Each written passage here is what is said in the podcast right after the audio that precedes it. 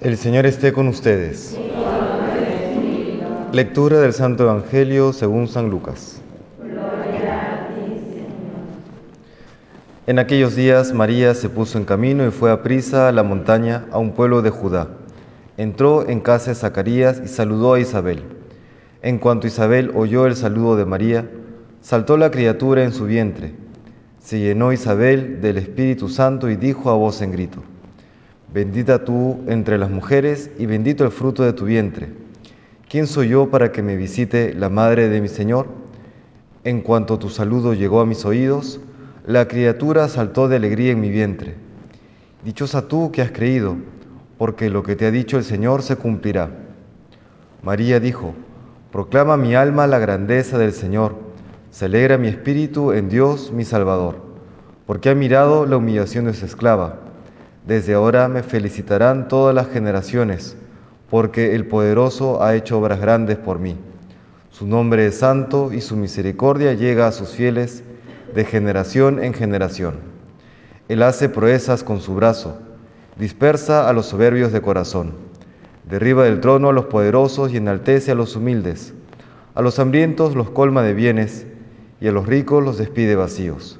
Auxilia a Israel su siervo, acordándose de la misericordia, como lo había prometido a nuestros padres, en favor de Abraham y su descendencia por siempre. María se quedó con Isabel unos tres meses y después volvió a su casa. Palabra del Señor.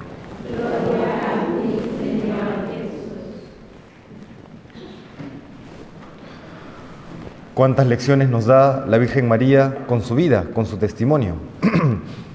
Podemos ver en este momento a la Virgen que el ángel o el arcángel Gabriel le acababa de anunciar que iba a ser madre del Salvador en medio de circunstancias difíciles. Sabemos que en el entonces pueblo de Israel, aquellas mujeres que se les consideraba infieles estaban sentenciadas a morir apedreadas y María corría este riesgo.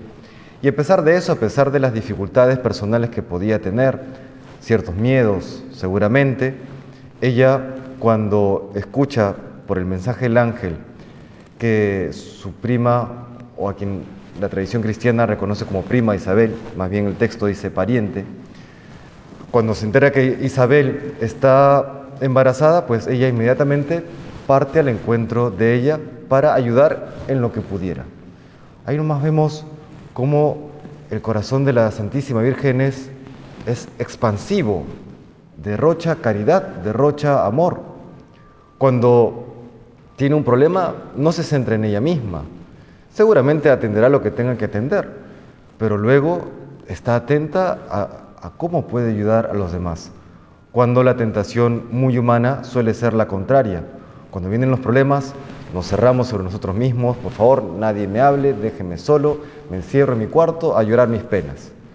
La Virgen María nos enseña cómo más bien hay que salir de nosotros mismos. La persona egoísta siempre pensará que hizo suficiente e incluso demasiado. La persona santa, la persona que quiere seguir los pasos de Cristo, los pasos de la Virgen, siempre eh, está preocupada en qué más puedo hacer, qué más puedo hacer para servir a los demás, en qué más puedo ayudar.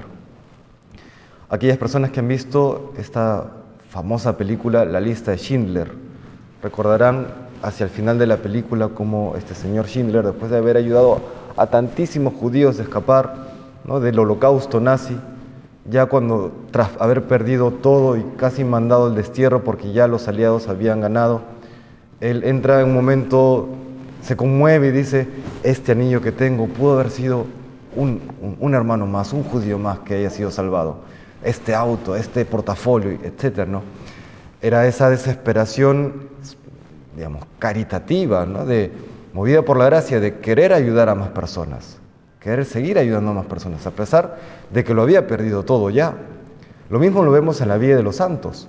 Un San Francisco Javier que no contento con haber evangelizado las Indias, de haber evangelizado Japón, luego quería también con ese corazón ardiente evangelizar China.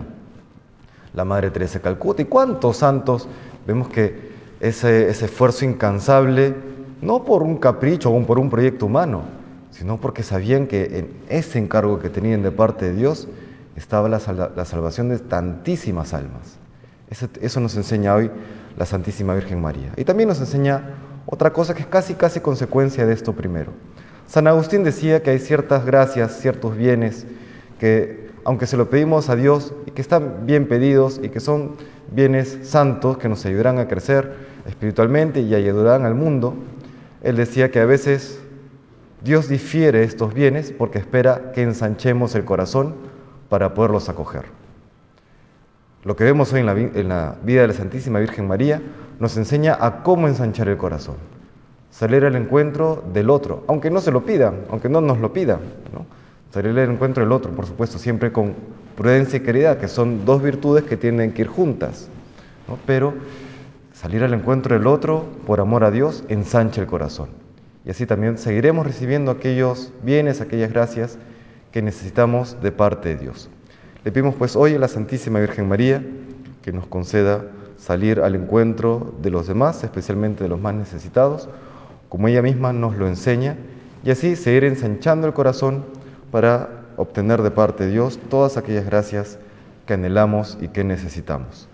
Que Dios nos bendiga.